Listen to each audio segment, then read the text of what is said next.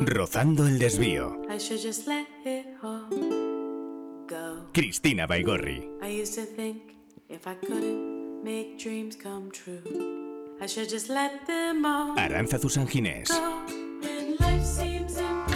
En cierta ocasión le preguntaron a Walt Disney cómo llevaba lo de ser una celebridad. Él contestó que la fama nunca le había ayudado a hacer una buena película o dar un buen golpe cuando jugaba al polo o a que su hija le obedeciera. Entre risas, añadió que ni siquiera le ayudaba con las pulgas de sus perros. Algunos piensan que la fama la inventamos en el siglo XX, de la mano de la televisión, pero el término fama deriva del latín y significa renombre, notoriedad. Tal era la importancia del concepto que incluso los griegos tenían una diosa llamada Feme, que era la encargada de transmitir los rumores de las personas, fueran ciertos o no. Porque yo me pregunto, hoy en día, ¿la fama cuesta? ¿O es algo que muchos persiguen a golpe de foto? Sea como sea, si Walt Disney despertara, seguro que, además de algo calentico para beber, necesitaría también una larga reunión con su departamento de comunicación. Redes sociales, programas de televisión en prime time, series en plataformas de internet y realities son el actual paseo de la fama de quienes desean hacerse un hueco entre las estrellas. Quizá el bueno de Walter debería plantearse hablar con nuestra invitada de hoy. She said, Be my friend. En el colegio le echaban de clase por hablar y ahora se dedica a eso. Actriz, colaboradora en la radio, copresentadora de televisión e influencer en redes sociales. Hola, Alejandra Castellón. Hola, ¿qué tal? Hola Alejandra. ¿Qué tal? Me ha encantado la presentación, ¿eh? Pues muchas gracias. Que a vosotras. A los 14 años Sí. empezaste a formarte como actriz Sí. en Barcelona, en la escuela Nancy Tuñón, Tal Jordi cual. Olive. Exacto. A los 18 continúas como eh, formándote como actriz, Ya como adulta. ya como adulta, Sí. efectivamente. ¿Por qué actriz? ¿Por qué actriz? Pues no te sabría decir muy bien. Yo recuerdo que sí que es verdad que mm, el típico verano en que tus padres te dicen qué quieres hacer, ¿no? En verano la típica actividad extraescolar y, y yo decidí teatro. No sé exactamente por qué. No, yo creo que me gustaban mucho las series y pensé que lo que más me iba a gustar era, era eso. Pero creo que ci- haciendo ese curso de verano le, le, le pillé el gustillo y entonces dije, quiero más. No sé por qué, no te sé decir, no tengo nadie en la familia que digas, me ha inculcado eh, el, tema de, la, de actriz ni del espectáculo, ni siquiera son profesores, o sea, es que no tiene nada que ver. Pero no sé, no sé por qué, no sé por qué actriz. Algo, algo me decía que tenía que expresarme así, con, con, con mi voz, con, con, con mi cuerpo. No, no, no te sé explicar por qué, pero fue así. Tampoco tenía 14 años, podía haber dicho teatro y podía haber dicho fútbol, ¿sabes? Y a los 18 eh, escoges producción en audiovisuales. Sí, escogí producción porque, bueno, yo pasé por la típica etapa en bachillerato de no saber exactamente qué quería hacer. Eh, sabía que quería algo relacionado con tele, teatro, cine, pero una carrera de audiovisuales de cuatro años donde haces... hacía mucho más de lo que yo quería, es decir, hacía cámara, sonido y demás cosas que a mí me gusta verlas, pero no me gusta hacerlas. Me parecía una barbaridad cuatro años. Y, y a todo eso tenía muy buena nota, pero no tanta nota como para entrar en audiovisuales, tenía que hacerla privada y demás. Y entonces decidí hacer producción audiovisual, que eran dos años y que era mucho más concentrado lo que yo quería. Es decir, había otro, otra parte que era realización, otra parte que era sonido, pero lo mío era solo producción, porque era de letras. Y pensé, esto sí que es lo que quiero. Y resultaron ser los dos mejores años de mi vida en cuanto a estudio. Fue increíble. Porque además lo simultaneabas con la formación de adultos. de- Claro. de interpretación, hacías producción. Claro, Ya, si no recuerdo mal, ¿ya tenías alguna obra en marcha? Eh, sí, ¿O empezaba, bueno, empezaba, o sea, hacía anuncios de publicidad y Ajá. demás, hacía castings, me cogieron para una obra de teatro pequeñita, pero sí que para mí a los 18 pasé de estar en bachillerato que no me gust, o sea, que no me gustaba, no que no me gustaba, que no me interesaba nada de lo que estaba haciendo, cumplía y estudiaba y aprobaba, pero no, no me interesaba nada, o sea, no, no le cogía interés, a de repente eh, pasar, o sea, dar el paso de acabar el bachillerato y hacer por la mañana y por la tarde todo lo que me gustaba. Es decir, por la mañana iba a un plato de televisión, teníamos que montar un programa, hacer un guion, una escaleta y demás, y por la tarde iba a actuar. Era como de, madre mía, cómo me ha cambiado la vida, qué maravilla, ¿no? ¿Y qué recuerdas en concreto de, de ese momento o de algún personaje que, que hicieras? ¿Recuerdas alguno con mucho cariño? ¿En clase? O en, o en el teatro? O en el teatro. A ver, creo que cuando hice de la niña en Bodas de Sangre, eh, fue como, aunque era una obra pequeña, mm, para lo que a lo mejor se, puede, se pueden ser algunas macroobras, era la primera obra mm, que iba cobrando, me refiero, cobraba como actriz y cobraba y había una taquilla donde venía gente a vernos y demás, y era un teatro conocido en Barcelona. Entonces yo lo recuerdo con especial ilusión porque fue como... Aparte de la publicidad, el, primero, el primer trabajo así que decir, estoy trabajando de actriz realmente, ¿no? Qué fuerte. Pero además de actriz, un buen día, Sí. mirando castings o mirando anuncios, Sí. ¿te encuentras con qué te encuentras? Pues me encuentro, la verdad, yo, yo mi, mi- mi rutina de alguna manera siempre yo abría un ojo y hacía dos cosas. Uno, mirar las audiencias, porque soy una friki de las audiencias. Y por otro lado, lo que hacía era mirar los castings que había. Es decir, no quería que nunca se me pasara la oportunidad de ningún casting. Era como un poco loca en eso. Y vi un casting eh, de un programa de radio, no decían cuál, que lo que buscaban era eh, una actriz para trabajar en la radio. No explicaban exactamente qué querían hacer, no explicaban mucha cosa y me fui al casting, porque en ese momento haces todos los castings, aunque sea incluso por, por aprender. Vas a ¿no? todo. Vas a todo y vas con muchas ganas y mucha felicidad. Y todo lo que caiga, fenomenal. y todo lo que caiga, por supuesto, claro, porque al final es, es de estoy aprendiendo, Sí. entonces he de pasar por eso. Hice un casting que fue una improvisación, más que nada, la verdad es que te digo la verdad, ni lo recuerdo, y me llamaron a los seis meses. Ata. Me llamaron a los seis meses y me dijeron, te llamamos de Europa FM, de un programa que se llama Levántate y Cárdenas, y ¿Y ¿Lo queremos... conocías?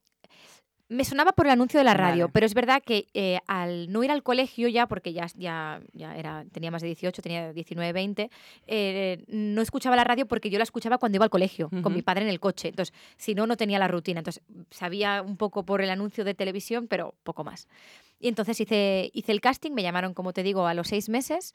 Y a los seis meses me dicen, mira, te queremos ver, vente al estudio de Europa FM. Claro, eh, unas horas, claro, el programa es de 7 a 10, por lo tanto, 20 a las 8 de la mañana, yo pensando, ¿pero qué me están contando? ¿sabes? Recuer- O sea, ¿Recuerdas ese momento de salir Sí, de casa no tan no, pronto? bueno, recuerdo que me llevó mi padre en coche, lógicamente, eso solo faltaría. Y me, me llevaron y tal, y bueno, me hicieron una como mini entrevista, reunión, estaba el equipo allí. Recuerdo que les habían traído de promoción muchísimos donuts, Ah. y yo flipé, pensé, que bien vive esta gente en la radio, ¿no? O sea, se, se van de aquí a las 10 de la mañana, les traen donuts, o sea. Y entonces, bueno, básicamente, y es, ahí está como un poco la curiosidad, me dijeron que lo que querían era una chica joven que hiciera bromas de microculto en la calle porque una de las secciones del programa es micro, microculto y entonces hacen bromas, bueno, se hacen bromas, y, y entonces pues tú vas a un taxista y demás y le cambias la calle 40 veces o le dices, y entonces es, bueno, un poco poner nervioso al personal y hacer reír, básicamente, y sin que sepan que es una broma hasta el final. Yo cuando me lo, me lo propusieron, la verdad es que no, lo- no las tenía mucho conmigo porque pensé, a mí esto no se me va a dar bien y efectivamente no se me dio bien, porque a mí estar delante de un micro o una cámara y hacer el burro soy maravillosa. No. Pero si es un mic- si la gente no sabe Ya. lo que estoy haciendo, no me gusta, No porque gusta. aunque no lo parezca, soy muy vergonzosa. Entonces, Pues eh, no lo parece no lo parece ¿eh? porque estoy, ¿ves? estoy delante de un micro, entonces no, lo parece. Pero delante de una cámara y tal, yo te digo, hago lo que sea, hago locuras y cuanto más el burro, mejor. Pero, y entonces lo probé, lo probé porque pensé, no digas que no sin probarlo, porque además me dijeron, esto va a ser una plataforma bestial, va a ser increíble y tal. Lo probé y después de pensarlo mucho me decidí a que, a que no, a que no lo iba a hacer. No lo iba a hacer y envié un mail ¿Qué dices? a la, sí, sí, sí, envié un mail a la radio, a la productora y a Javier en este caso, Diciendo que no. diciéndoles que, sentía mu- lo sentía mucho, que seguramente decía que no a la oportunidad de mi vida, pero que iban a esperar siempre un resultado de mí que no se, no se iba a dar. Muy- yo en ese muy- momento- O sea, por un lado una locura y por, Por otro una- lado una Pero honestidad es que me di cuenta, o sea, extrema. me di O cuenta sea, de, que, de que no iba a ser, o sea, es que no podía hacer, es que no podía hacerlo, de verdad. O sea, es porque era de, no, no me gusta nada eh, y no voy a poder hacerlo. Lo voy a pasar mal haciéndolo y además el resultado no va a ser bueno. O sea, ellos me van a exigir siempre un resultado que no van a tener. Y sorprendentemente la vida tiene estas cosas y Javier se ve que le dijo a la productora, eh, no, que vengan, que venga, que, que vuelva, eh, que haga una sección de lo que sea. He ¿Qué visto algo en ella, quiero que haga algo. Y, y así. volviste. Y volví, y volví y me dijo, ¿de qué quieres hablar? Además yo te dejó escoger el tema. Sí, sí, y yo pensé, "Mm, yo qué sé, sí, sí, yo no sé hablar de nada, ¿sabes? Es que era como de, no sé. ¿Y qué Y me dijo, ¿de qué, ¿de qué algo que domines y tal? Y entonces las redes sociales Ajá. en ese momento empezaban a estar en auge, no existía Instagram. ¿No? no todavía no existía Instagram y yo dije, bueno, pues vamos a... Estamos Vamos hablando a de hace probar. 8 o 9 años, ¿no? Ocho Sí, años, ocho ocho, años. Instagram na- mm, todavía, o nacía a lo mejor en Estados Unidos, pero no había llegado aquí. Twitter, Facebook. Eh, Exacto. Y entonces dije, pues de redes, y entonces lo- los tweets más polémicos, los famosos, lo que habían hecho, Ajá. demás. Empecé a hablar un poco de realities. Lo hice, si no me equivoco, un jueves. Acabamos a las 10 de la mañana. Me dijo, muy bien, está muy bien, muy suelta y tal. Ajá. Me fue mi caso. Me llamaron. Dice Javier que si puedes volver mañana. Anda. Y, y dije, sí, sí, claro, yo vuelvo. Y volví. Hasta que al final, pues esto se convirtió en una rutina. Empecé a ir de una manera más habitual y, y acabé siendo copresentadora. Primero había otra copresentadora, yo era la segunda. Y acabé siendo yo la copresentadora cuando la otra chica se quedó embarazada. Y así llevo ocho años. Empieza el espectáculo. Hola, soy Javier y soy Alejandra. Encantada. Levántate y Cárdenas. ¿Estáis listos para vivir una experiencia única?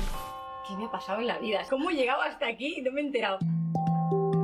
Yo sé que la muchacha es buena. ¿Verdad que sí? Modosa, Ni de coña, ni de coña, ni de coña. Deja que me centre. trabajadora. Sí. Suéltalo. Cuando consigas esto, tendrás que entregarte por entero. puedo ya retener. Darlo todo. Suéltalo. Suéltalo. Es tu sueño. Ya no hay nada que perder. ¿Qué más da? Ya se descubrió.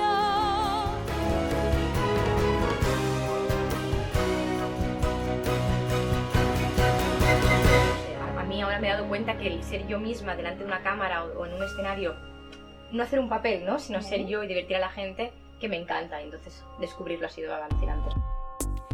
Bueno, Alejandra, espero que no te moleste.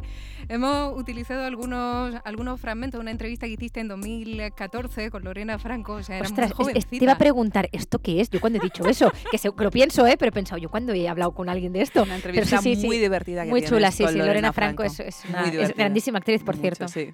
Pues sí, sí, del año 2014, vamos, que era muy, muy jovencita. Sí, sí. Que lo sigo siendo, ¿eh? Por Lo favor. hemos sacado, desde luego, desde luego, desde luego, eso está clarísimo. Lo hemos sacado un poquito de contexto, pero en cualquier caso, tu llegada a la radio, como has explicado, tu desvío no fue solo inesperado, sino que además eh, tuvo un punto de inflexión más que afortunado en tu vida. ¿Cuánto de trabajo y cuánto de suerte hay en, que ocurran estas cosas? Yo creo que, siempre hablo de que, hay mucha suerte, porque, al final hay- es suerte, hay mucha gente con muchísimo talento que no, está trabajando en todos, los, medios, pero sí que es verdad que creo que hay una gran parte de, de trabajo también, porque, bueno, yo, como te decía antes, eh, yo me levantaba cada mañana, buscaba todos los castings que había de mi perfil, eh, enviaba el currículum, me presentaba en sitios, es decir, es estar en el sitio adecuado, en el momento adecuado, pero estás porque lo has trabajado. Entonces, la suerte hace mucho, desde luego, pero, pero es una mezcla, es una mezcla, es una mezcla sin duda. Creo que llegas más lejos con el trabajo que con la suerte, pero si además la suerte te acompaña, pues ya, ya alucinas, ¿no? Por eso dicen ¿no? que el éxito es el 1% de talento, pero el 99% de trabajo. Totalmente, totalmente de acuerdo. Ha habido una frase que me ha llegado muchísimo. Has dicho un momento, eh, ser yo misma y no hacer un papel Mm. es lo que más me gusta. Sí, totalmente. Hoy en día que vemos esos personajes que de repente un día despuntan y al cabo de un tiempo no, no sabemos ni quiénes eran. ¿tú crees que es el secreto de perdurar? ¿Ser uno mismo? Sí, yo, a ver, no, no sé si el secreto en, en general, yo sé que a mí me ha funcionado, es decir, em, yo sé que siendo yo misma eh, soy muy libre en tanto en tele como en radio y, por, y creo que eso gusta y creo que eso engancha porque creo que se me ve tal cual y cuando la gente me conoce fuera me dice, ah, pues eres igual y digo, no, claro que soy igual. Claro. Si es que no, no, no, no soy, soy la misma, entonces no, no creo ningún papel y, y creo que eso me hace más cercana a lo mejor o, o engancho más y a mí me ha funcionado. Creo, también te digo, te lo diría antes y te lo digo ahora, que ya a día de hoy no sabría hacerlo de otra manera, creo que tampoco hu- hubiera sabido en su momento. Eh, es lo que, es lo que decía ¿no? en, el, en el corte que habéis puesto. Eh, saber que siendo tú misma eh, puedes trabajar ha- haciendo esto es maravilloso, porque es como de, qué fácil, ¿no? Sí. Soy yo misma. Eh, y, no, y no tengo que hacer nada más que expresarme, que hablar, que, que- que contar como yo lo haría en una charla con amigos, pero delante de una cámara, ¿no? Y, y eso es muy guay, claro. Claro, tú llevas, ¿cuánto? ¿Ocho años? ¿Nueve años? Eh, ocho años, ocho años.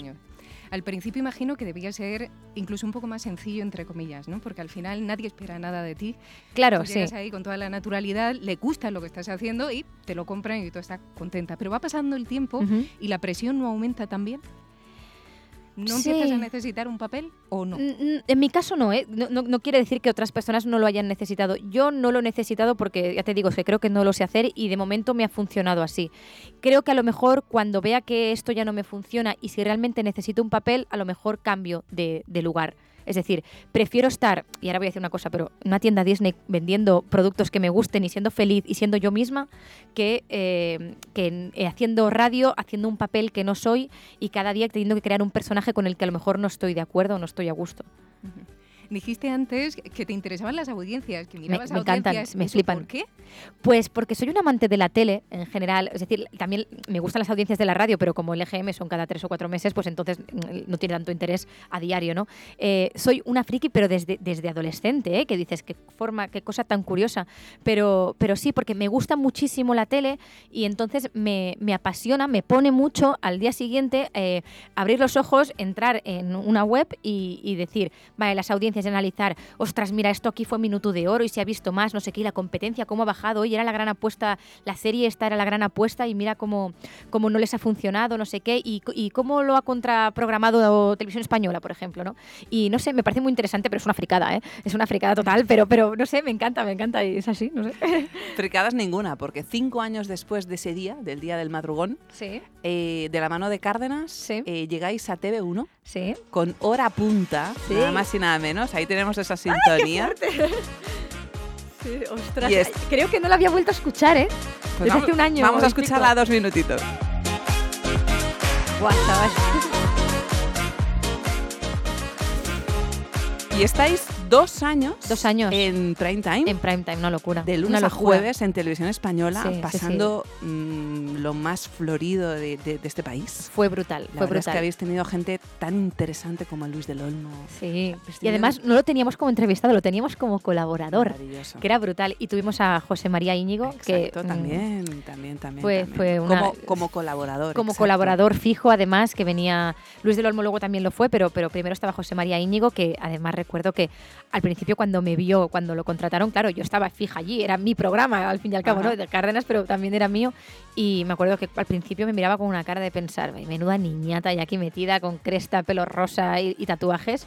Y luego pues me fue cogiendo cariño y al final nos llevábamos súper, súper bien y, y compartíamos muchas confidencias y, y para mí fue un palo enorme cuando me levanté, estaba en Málaga, lo recordaré siempre, y me Mm. dijeron se ha ido y pff, fue horrible, fue horrible, pero pensé, qué suerte he tenido De haberlo conocido. de haber ¿no? compartido un año con él de trabajo, su último año de año trabajo, un él. año entero.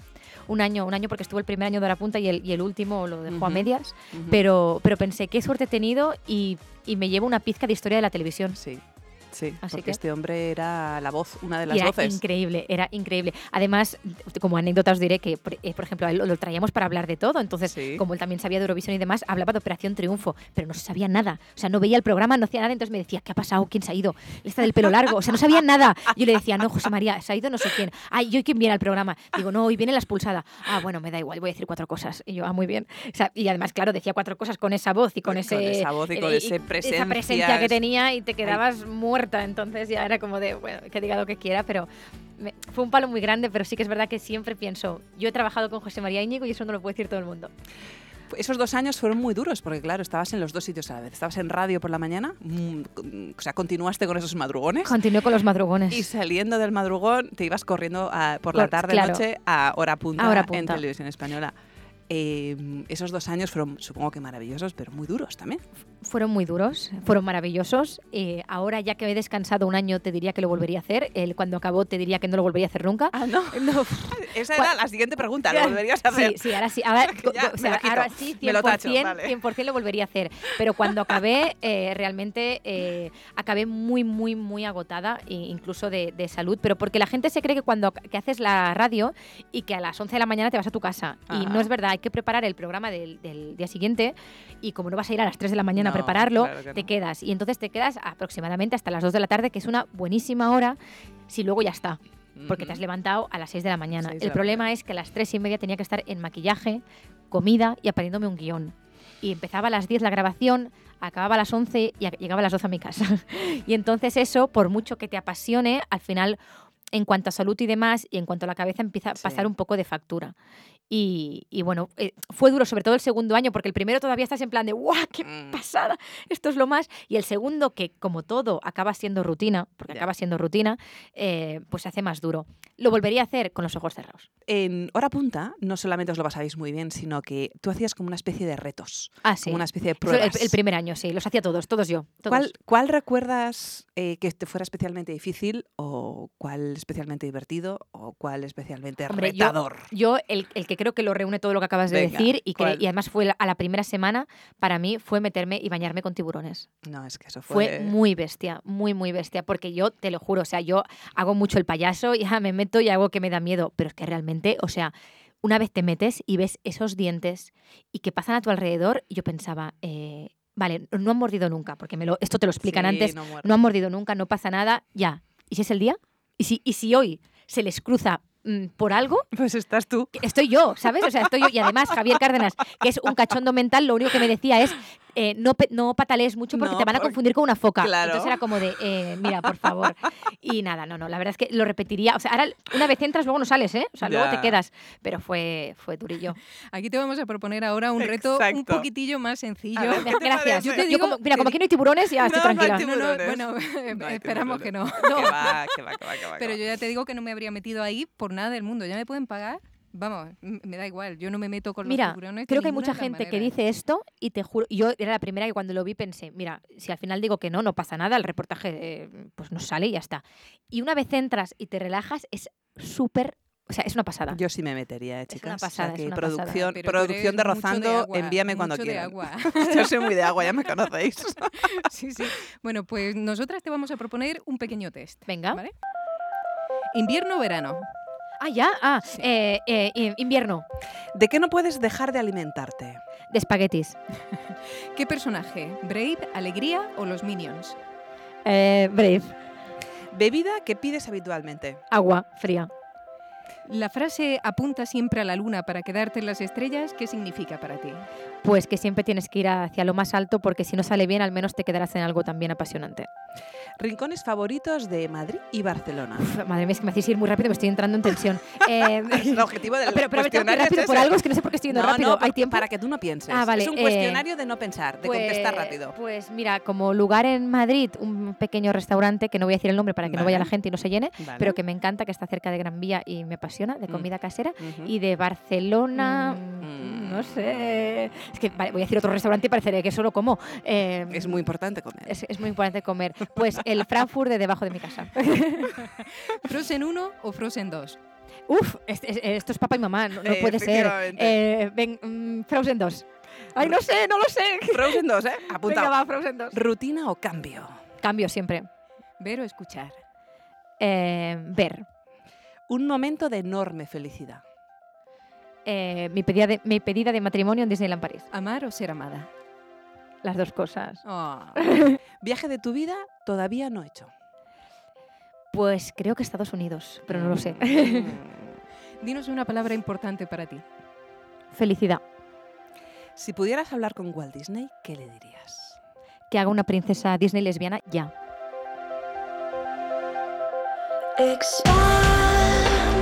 ¿La felicidad podría resumirse en comer un plato de pasta en Estados Unidos? Por ejemplo. Totalmente. Y, y en mi casa también, ¿eh? no hace falta que sea en Estados No hace Unidos, también te lo digo. ¿eh? Estados Unidos. también- con gran hermano de fondo y en mi casa ya no me hace falta ni Estados Unidos. Frozen, Frozen 2. Frozen 2. ¿Te gustó es más que- la 2 que la 1? Es que creo que era muy difícil hacer una segunda parte de una maravilla como Frozen y salí maravillada. eh, o sea, tanto musicalmente como visualmente es una pasada, como historia, ni te digo, los personajes, el guion.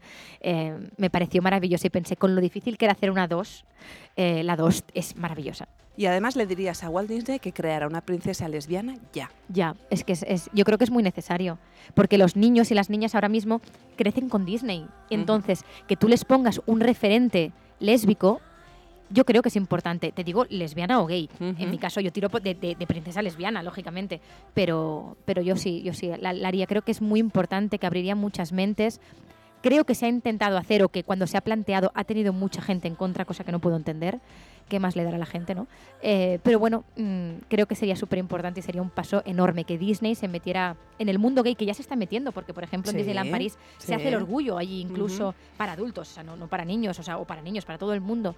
Y pienso que sería muy guay, la verdad. De hecho, escuché el otro día unas, bueno, leí de hecho unas declaraciones del productor de Frozen 2 hablando de, de esto, ¿no? Del- Mm. de, de si mm, Se Elsa, rumoreó mucho que Elsa iba de a ser si Elsa lesbiana. era sí. lesbiana o no, y él salió al paso diciendo que no era el objetivo Claro. de la segunda producción ni de ninguna de las producciones, Mm. porque entendían que, pues eso, ¿no? La, la- la, mm, la sexualidad de los personajes no tenía por qué verse, pero yo creo que es una manera, efectivamente, de nadar y guardar la ropa Exacto, de, de que nadie se me quede y en no contra. mojarse. Claro, es que dicen, no, es que no importa eh, cuál sea la, la sexualidad. Ya no importa, pero las hacemos todas heteros. Sí. Entonces, si no importa, es verdad que Elsa no, no se pronuncia. No, no sabemos si le gustan los hombres o las mujeres, pero que hubiera una relación de verdad, de amor entre dos princesas, digo- princesas porque es lo que hace, lo que hace Disney, ¿eh? o dos príncipes en este caso, sería increíble. Sí, porque además no solamente eh, eh, eh, sería lo más justo y lo más y lo más necesario en cierto modo un poco para, para igualar y para hacerlo exactamente igual, sino que incluso para crear un, un referente, una, Claro. una situación de normalidad Claro. y de no de, de- de que no sea nada extraño ni nada fuera de lo común. O sea, claro, que es que hay ahora hay mucho, es verdad que ahora hay muchos más referentes, pero los encuentras más mayor. Es decir, cuando eres un niño o una niña, no hay ningún referente que veas en las películas con normalidad de, ay, mira, le gusta otra chica o le gusta otro chico. Te lo encuentras ya más mayor en series y películas. Por suerte, ahora mucho. Yo cuando, cuando me di cuenta de que me gustaban las mujeres, me costó mucho encontrar un referente y lo pasé muy mal. Y lo encontré en una serie, además, que ni siquiera era un personaje real. O sea, no era, no era una persona real que fuera lesbiana. Era una actriz que hacía un papel de, de lesbiana. ¿Cuál Y- era? ¿Te acuerdas? Hombre, pues que sí me acuerdo. Hola, ¿Cuál? ¿qué tal? Maca y Esther en, Ah, en en Hospital, Hospital Central. Central. Patricia Vico, que ahora tengo una, una relación por redes sociales con ellas y para mí es, es- o sea, para mí estas mujeres abrieron un camino tan grande y, y hay cuántas lesbianas hay en España que dicen yo me di cuenta gracias a Maca y a Esther como yo. Es que y es muy es muy triste que tenga que ser a través de una serie cuando tengas 18 años, pues si desde pequeño lo, lo normalizas con películas y, y- y lo ves como algo natural, mm, luego no te comes la cabeza de esta manera que dices, "Ah, me acaban de romper la vida y ahora no sé qué, qué va a pasar conmigo. Normalidad y sin hacer ningún drama, evidentemente. Exacto. Queda dicho. Continuemos. Estás en Madrid ahora mismo. Sí, Vives en Madrid.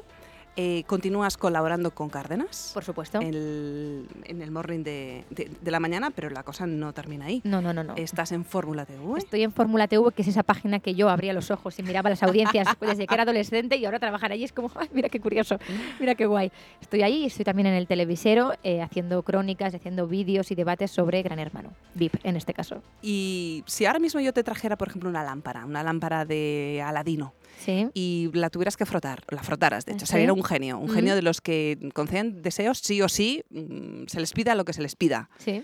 ¿Qué les pedirías? ¿Qué le pedirías? Pues les pediría, vosotros, bueno, vosotras no sé si, si os acordaréis del Club Disney o, o Megatrix, por ejemplo, y que se han perdido porque ha llegado YouTube y ha llegado Netflix y es normal, pero me encantaría que volvieran a, a salir estos programas de niños que eran una pasada y que yo he crecido con ellos y presentarlo yo, por ejemplo. Y si lo pudieras alargar, imagínate, algo de cine, algo de teatro, digo, porque estás dejando la eh, interpretación un poquito atrás. ¿Volverías a ello o estás muy en televisión y No, no, de radio y televisión? No, o sea, no, lo, no, lo, no, lo, no lo he hecho atrás, me refiero. La vida me ha llevado más por aquí, las oportunidades me salen de aquí y lógicamente cuando te metes en estos mundos, que es como una rueda, parece que la interpretación ya vaya por otro lado, porque es verdad que es otro tipo de castings, otro tipo de directores de casting y demás. Y no, no, por supuesto, yo, yo lo haría encantada. Sí que me gustaría que fuera un proyecto que me, que me, que me gustara mucho, que me llamara la atención, que, que me apasionara. Pero, pero no, no, no lo tiro para atrás para nada. Pero es verdad que ya me he metido en esta burbuja que parece que ella va como sola, ¿no? Y- pero no, no, yo encantada. Vamos, si saliera algo que me gustara, yo no diría que no. Es que yo no digo que no a nada, en realidad, si me gusta, me da igual. Claro que sí. En algún momento de estos 10 años, porque entre una cosa y la otra llevas Sí, 10 10 años, años. ¿has tenido algún miedo? ¿Miedo al fracaso? ¿Miedo al error? ¿Miedo a que te tachen, que te tilden, que te... no sé? A veces Pues mira, estas cosas la- no sabes cómo va uno. La verdad es que no, y creo que es parte de, de que haya salido bien. Porque nunca he pensado en, ni cuando doy una opinión, ni cuando hago un programa, ¿qué pensará la gente si digo esto? O tal, no sé qué. Es decir, hago lo que me apetece. Y como sé que, como voy muy segura, porque es lo que a mí me apetece y lo que me gusta, si a la gente no les gusta, bueno, no les gustará, pero yo me he quedado muy tranquila con lo que he hecho. Por lo tanto, mm, no, no he, te- no he tenido miedo. También es verdad que, que- que ha sido como un no parar, no me ha dado tiempo tampoco a parar y analizar. eh, pero no, no, de verdad que, que- que no. No, no, es que no he tenido miedo y creo que ya te digo como que es parte de, de la, de la gracia o de, o, de, o de la suerte de que todo ha salido bien, porque cuando no piensas mucho en las consecuencias, Ujú. haces las cosas más de verdad. Una última pregunta, Alejandra. A ver, cuidado. Cuidado que dejas el guion y ya me da miedo. Estoy dejando el guion, exacto. Exacto, a ver, ¿qué pasa? ¿Te arrepientes de algo? No, No te arrepientes de nada. absolutamente no. Arrepentimientos ninguno. Cero. Cero. Cero, cero. Y muchas veces me lo pregunto, ¿eh? porque como esta pregunta la oyes muchas veces en sitios y tal, dices, mm, ¿te arrepientes de algo? Y no, absolutamente nada.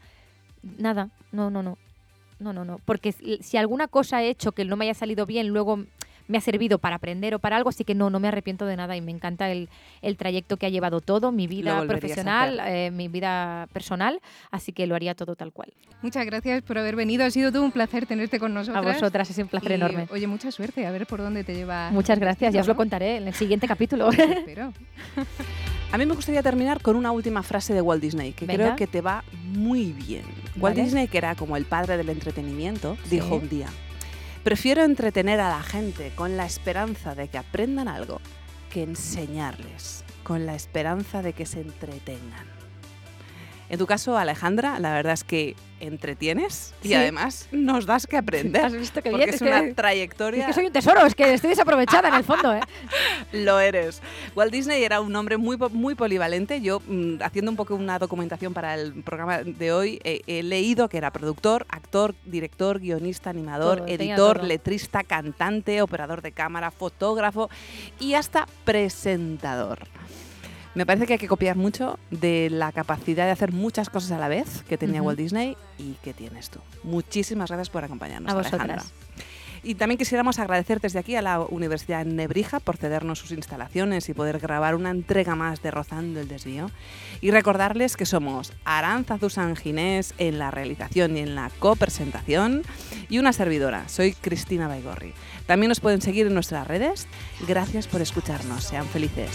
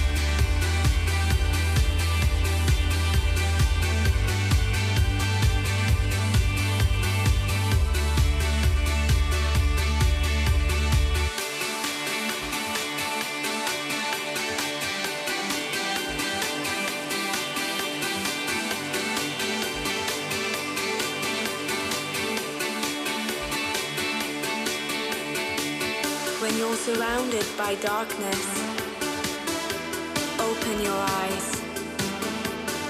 Look around you. It's a beautiful life. Don't waste time.